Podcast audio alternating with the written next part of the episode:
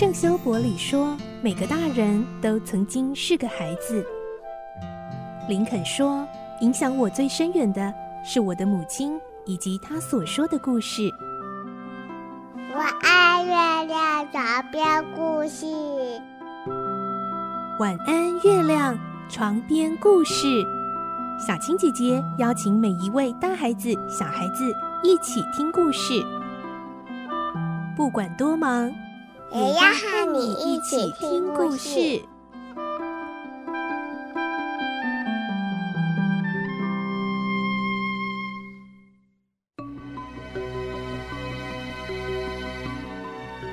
晚安，欢迎你和我们一起听故事。我是小青姐姐。今天我们这一集非常特别，只有 Podcast 才听得到哦。还记得我们之前听完了科学怪人的故事吗？其实那时候小青姐姐在 Podcast 就有看到留言，有小朋友说：“诶，很好听，可是有点听不懂。”没错，科学怪人这个玛丽雪莱在十九岁写下的故事呢，非常的经典，但是。情节内容真的是有一点惊世骇俗，所以呢，就邀请到了在故事中为我们演出各个角色的这些配音员哥哥姐姐们，一起来为我们进行科学怪人的故事解析喽。其实有非常多的面向可以探讨哦，甚至很多学者专家都专门来研究这一个经典故事。不过今天呢，我们的分享会比较是啊。向小朋友们来做一些解析的面向，所以不会太深入到那种很科技啦，或者是太哲学的层面。希望爸爸妈妈跟孩子们一起听完这个故事之后，可以有很多不一样的分享。好，我们首先就来欢迎我们的配音员哥哥姐姐们。首先是。长杰哥哥，嗨，大家好，我是长杰。嗯，你在里面演的是什么角色呢？呃，我演什么？我演怪物。你就是大第一男主角。哎，是。这个故事应该算双男主嘛？然后对，还还会有一些下杂鱼的角色，还有男主的爸爸。对，还有男主的爸爸，没错。嗯，好，再来呢，就是我们的乐佩姐姐。Hello，大家好，我是乐佩姐姐。嗯，在我们的 Podcast 每周五的时候啊，有时候还会听到乐佩姐姐为我们来讲《伊索寓言》的故事哦。诶，乐佩姐姐在我们的科学怪人里演的是维克多，就是双男主的另外一位，这个非常就是那位创造怪物的人。是，好，再来就是我们的韩娟。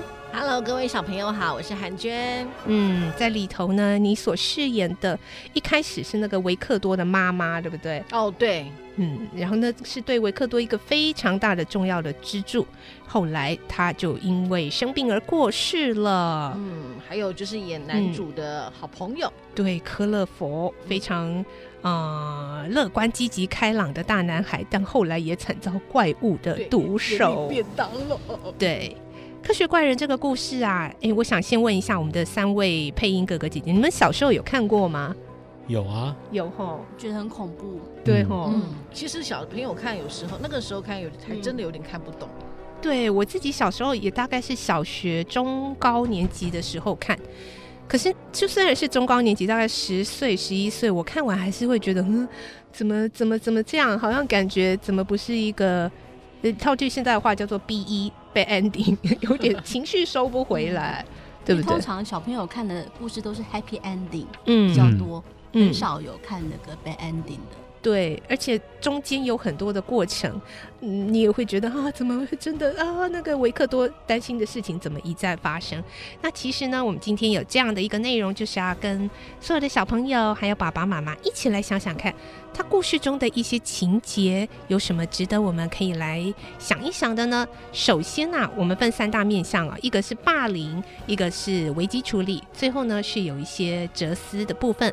首先，我想跟大家一起来聊聊霸凌，因为我有看到网络上很多人用科学怪人的这个故事来探讨霸凌哦，因为他不就是长得很丑陋、很恐怖，嗯、那都还没有被认识、了解，大家就欺负他，他甚至排挤他。嗯、所以，到底嗯，这个怪物它的本性是善良的还是邪恶的呢？还是因为他被霸凌了之后，他才变邪恶的呢？如果以我的想法，我会觉得他应该本性是善良的，嗯哼哼哼因为他本来是善良的嘛，他想要寻求爱。嗯还有别人爱他、认同他，嗯，可是因为他，大家一看到他就觉得哇，好可怕哦，长得好丑哦，然后很害怕、很惊恐，嗯。嗯，所以他慢慢就是觉得好，那如果你们其实这这也是另一方面的霸凌啦，嗯，所以对他来说，他会觉得你们要这样子欺欺负我，我就要强硬起来，我就要坚强起来，我要把你们都杀掉，嗯，然后让你们正视我。其实，所以我觉得他应该是属于先是善良的，然后因为被霸凌，所以才会变成那样子的一个性格啦。所以应该是先天是善良，但后天被环境或者是影响以后才变邪恶。这样说是环境吗？我觉得是他自己心里面那一个黑暗面。对，就是他想要寻求爱，但是他没有，他就只有。从那个方法，从别的方法去寻找自己自我的认同啦。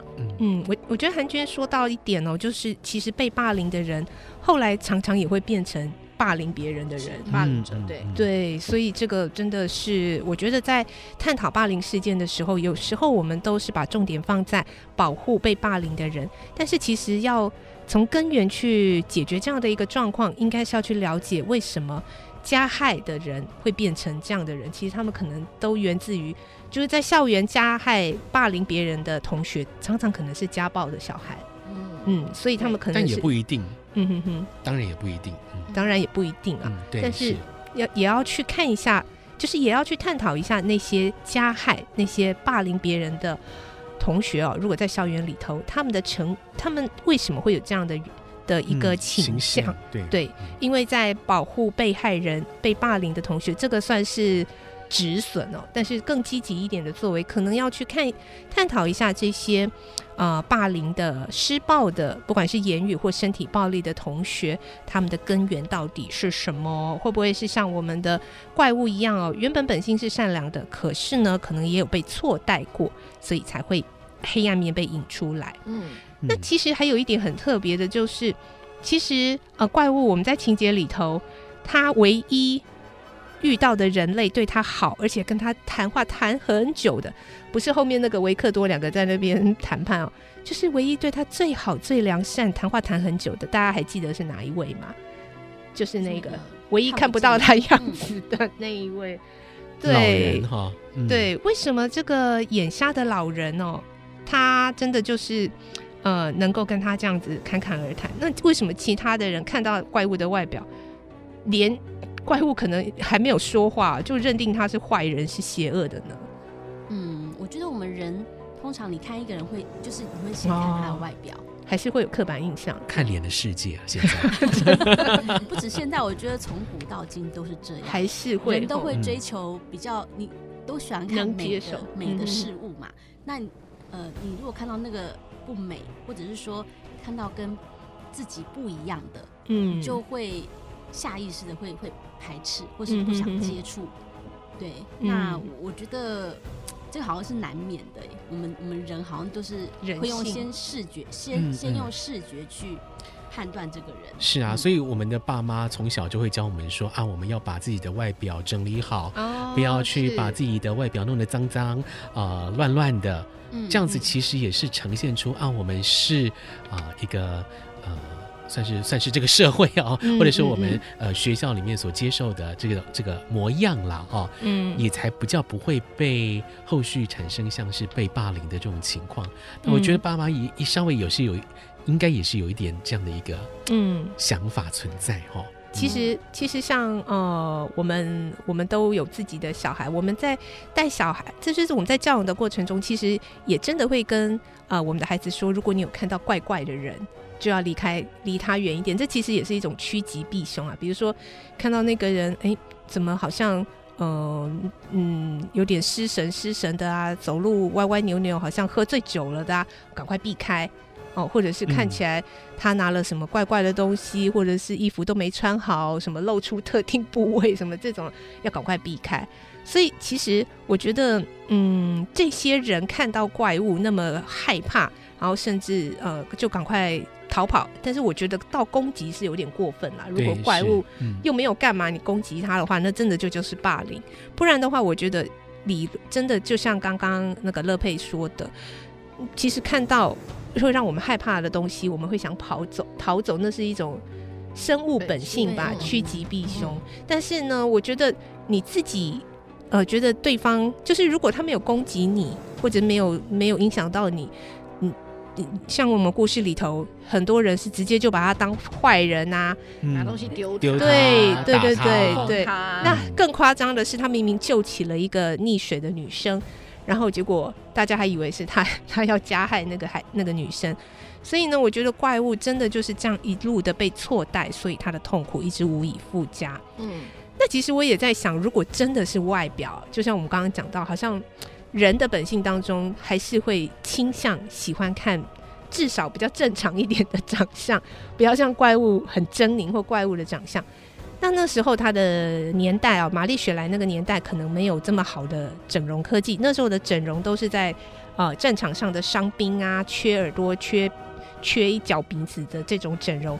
而我们现在的整容科技很发达呀。嗯。如果怪物生在现在呢？那如果有很高超的。帮他换脸，face off，对对对，是不是怪物就可以解决痛苦？维克多也不用这样子。对呀、啊，感觉我觉得维克多现在如果真的制造出怪物，他现在应该要做的就是为他存一笔钱，然后让怪物可以到送他去韩国，然后去做个整形，回来之后哎就变成大家都喜欢，对，可以整成哪个欧巴是吧？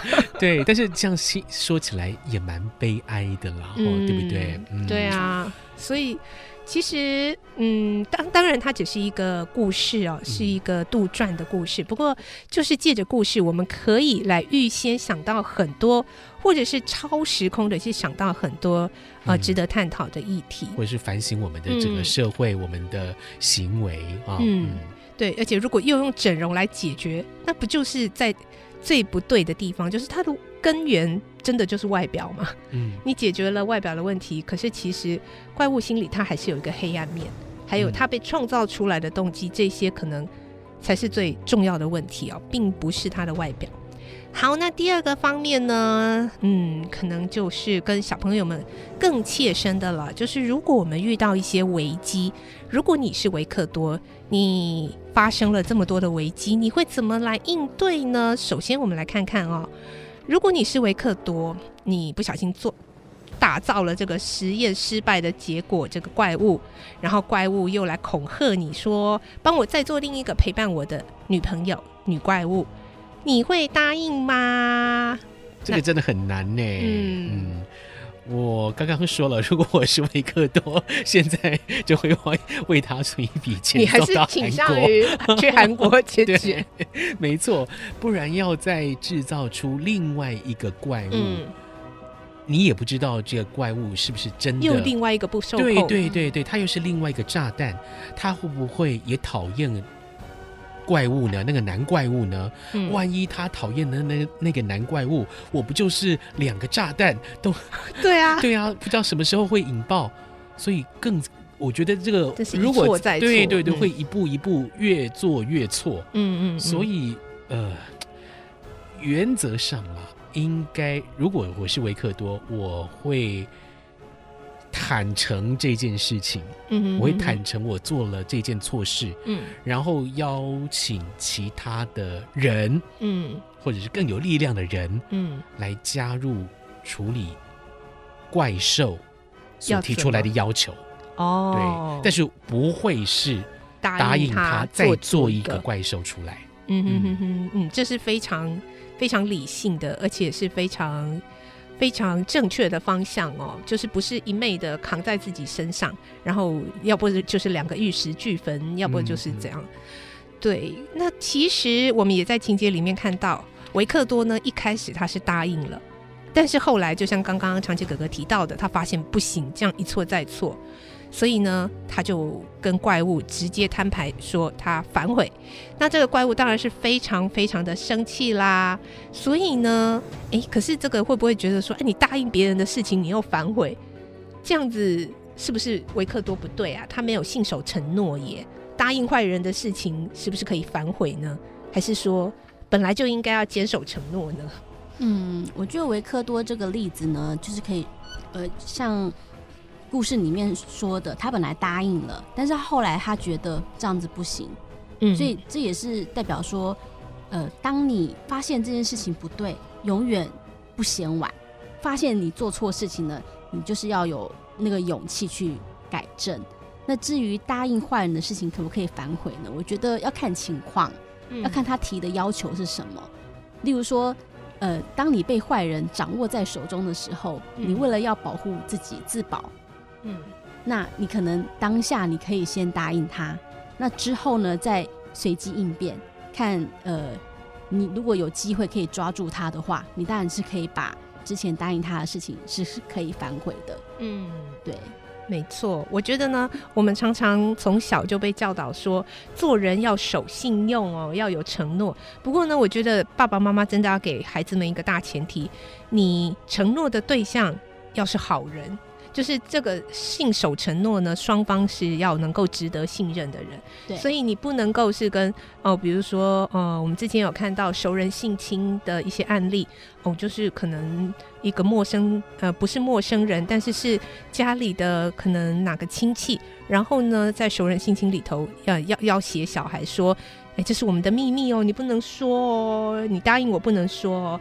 所以呢，如果有这样子的状况的时候，当然你要马上的反悔，勇于认错，然后呢，不要一错再错。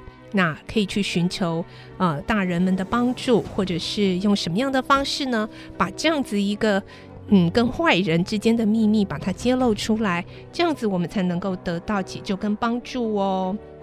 那我们在这个故事的最后呢，听到这个维克多等于是都没有人知道他的秘密，对不对？嗯、对对，只有到最后他遇到了这个船长，等于是他已经都快要过世之前，他才把这个事情全部告诉了这个船长。那他自己亲爱的家人反而没有人知道这个秘密。其实维克多真的是背负一个很沉重的痛苦哎、欸，对，对，所以如果你是维克多，嗯、嗯，可能我们不会遇到这么这么戏剧性的事。如果你有一个很痛苦、很痛苦的秘密，你你会像维克多这样吗？一个人这样背负着很久、很久、很久，还是？你会比较想要找找个人，或者是什么样的一个帮助，一起来想办法呢？嗯，其实我觉得，如果是以现在的小朋友，或是或者是我们大人也好，嗯，就是如果我们发生了一些事情，嗯，那对我们来说是秘密，可能那个秘密也许是不对的，或者是或者是他呃，我们做错了什么事情，或者是是羞愧的。这样的一个状况，所以才才造成我们不敢说出来嘛。嗯、但其实事实上是你把它说出来，大家一起想办法解决，反而会让这件事情过得更快。嗯，对，才会让这件事情开始往另一个阶段去走走下走下去，对对，翻篇啦，对，一直留在你的心里。对，因为其实事实上，假设他一开始就先，我们以维克多来说好了，先跟他的好朋友说这件事情。嗯，克洛佛，对，克洛佛他也是很聪明的人啊，然后他他们两个可以一起想办法解决这个状况。那同样的道理，就是假设我们今天在学生在读书的时候，在在课堂上，我们跟朋友发生什么事情，或是你自己有什么事情。其实我们也可以跟我们的好朋友，然后我们一起想办法，或是跟家长、跟大人，我们一起想办法，看要怎么样能够解决这样的一个问题啦。如果是我会觉得这样子的方向可能会比较好一些。嗯，而且我也想要提醒一下，也许呢，呃，你的痛苦或你的秘密。可能不是提出来就会有所解决，但是我还是觉得能够提出来，至少你不是一个人背负着这个痛苦或秘密。也许呢，大家提出来的不是能够帮你解决的问题，但是有了别人跟你一起分担哦，那个痛苦如果本来是只有一个支架支撑跟。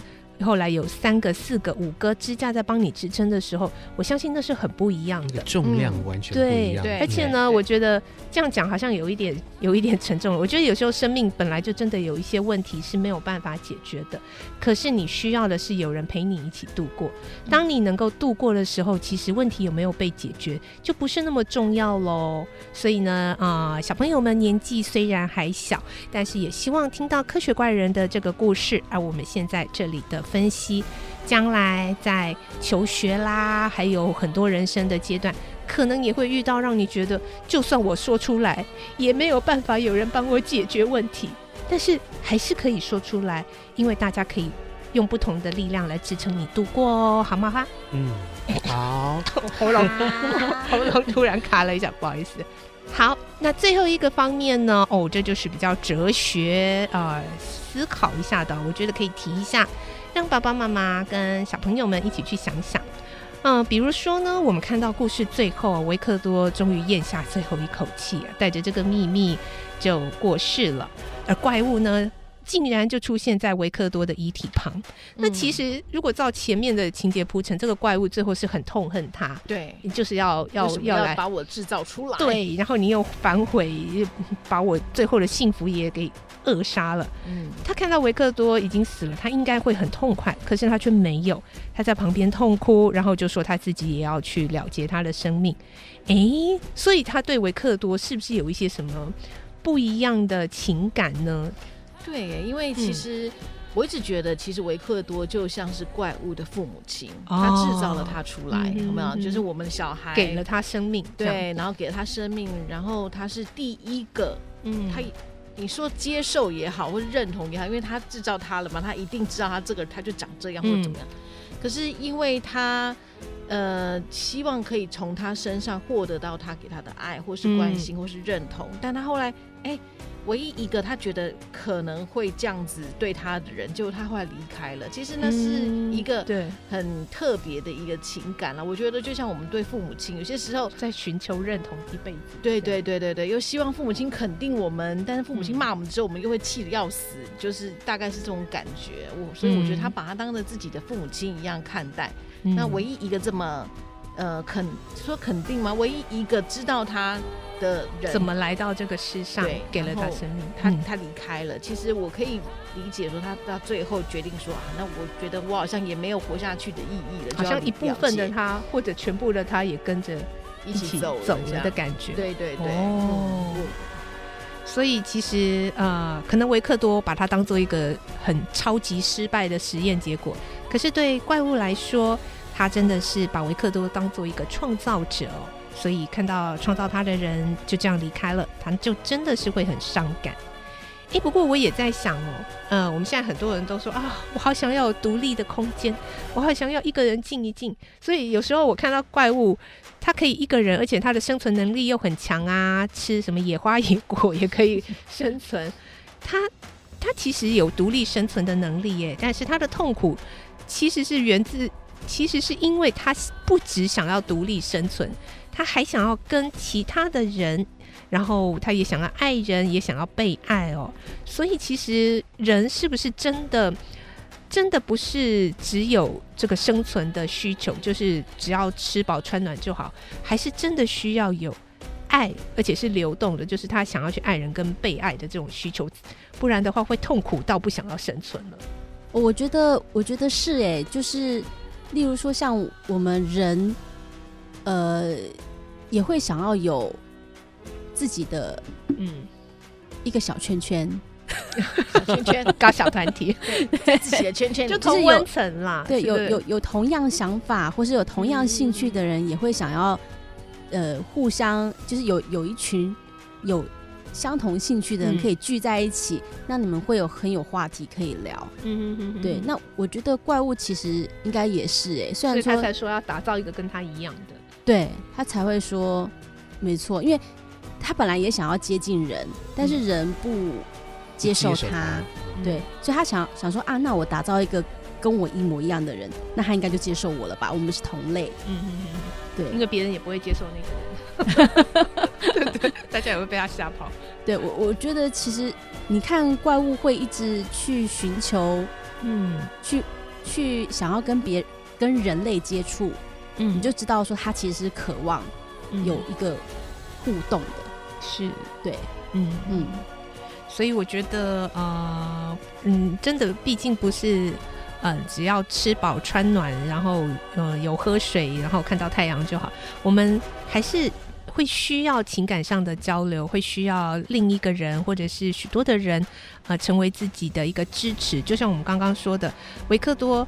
呃，他如果自己一个人扛着这个秘密，真的就是会非常的痛苦。然后呃，最后这个故事算是嗯很很令人伤感的收场。但是如果他那时候能够跟好朋友，还有他自己的爸爸也是科学家呀，嗯、对，对不对？那个老爸爸真的是好可怜，从头到尾不知道这件事，然后最后伤心而死。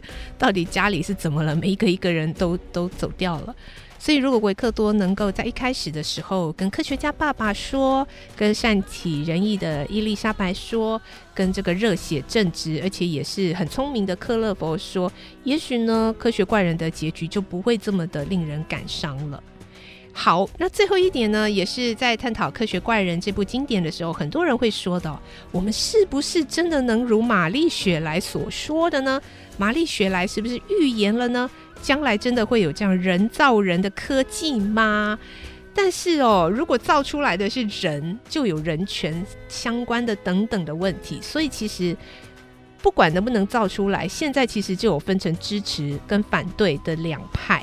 嗯。所以我想问问看，长杰哥哥，你会赞成发展这种人造人的科技吗？你觉得有什么优缺点？如果说我们把人造人的科技局限在比如说，我们复制一个器官来进行医疗使用。哦，就是说它不是复制一个这么完整的哈人的个体，而是一部分，而且要局限它的用途哦，哦，可能是啊医疗使用，比如说哎，我们呃年纪大了。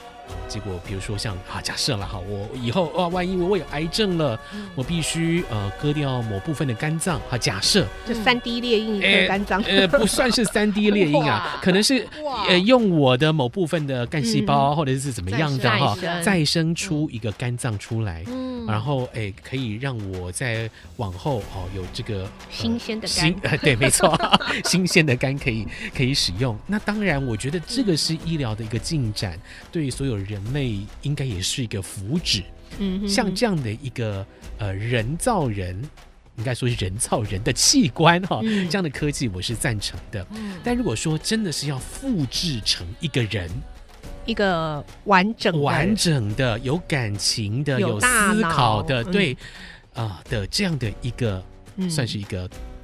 产物的话，那我就是双手双脚反对了。嗯，为什么呢？是因为我们现在没有办法去处理，这样的一个问题，嗯、就是说，它在哲学上还是非常的受到争议。这样的一个产物，它是人吗？嗯，如果它是人，它就要有人权。是，那它在什么样的情况之下制造出来，它才可以拥有这样的一个人权？嗯，那或许是说它是。他没有人权，但他可能是介于呃物体跟人之间另外一种身份或等级，或我呃呃这个这这个这个这个 真的是太难的一个对对太难的一个问题，所以呃是不是真的要赞成发展人造人的科技？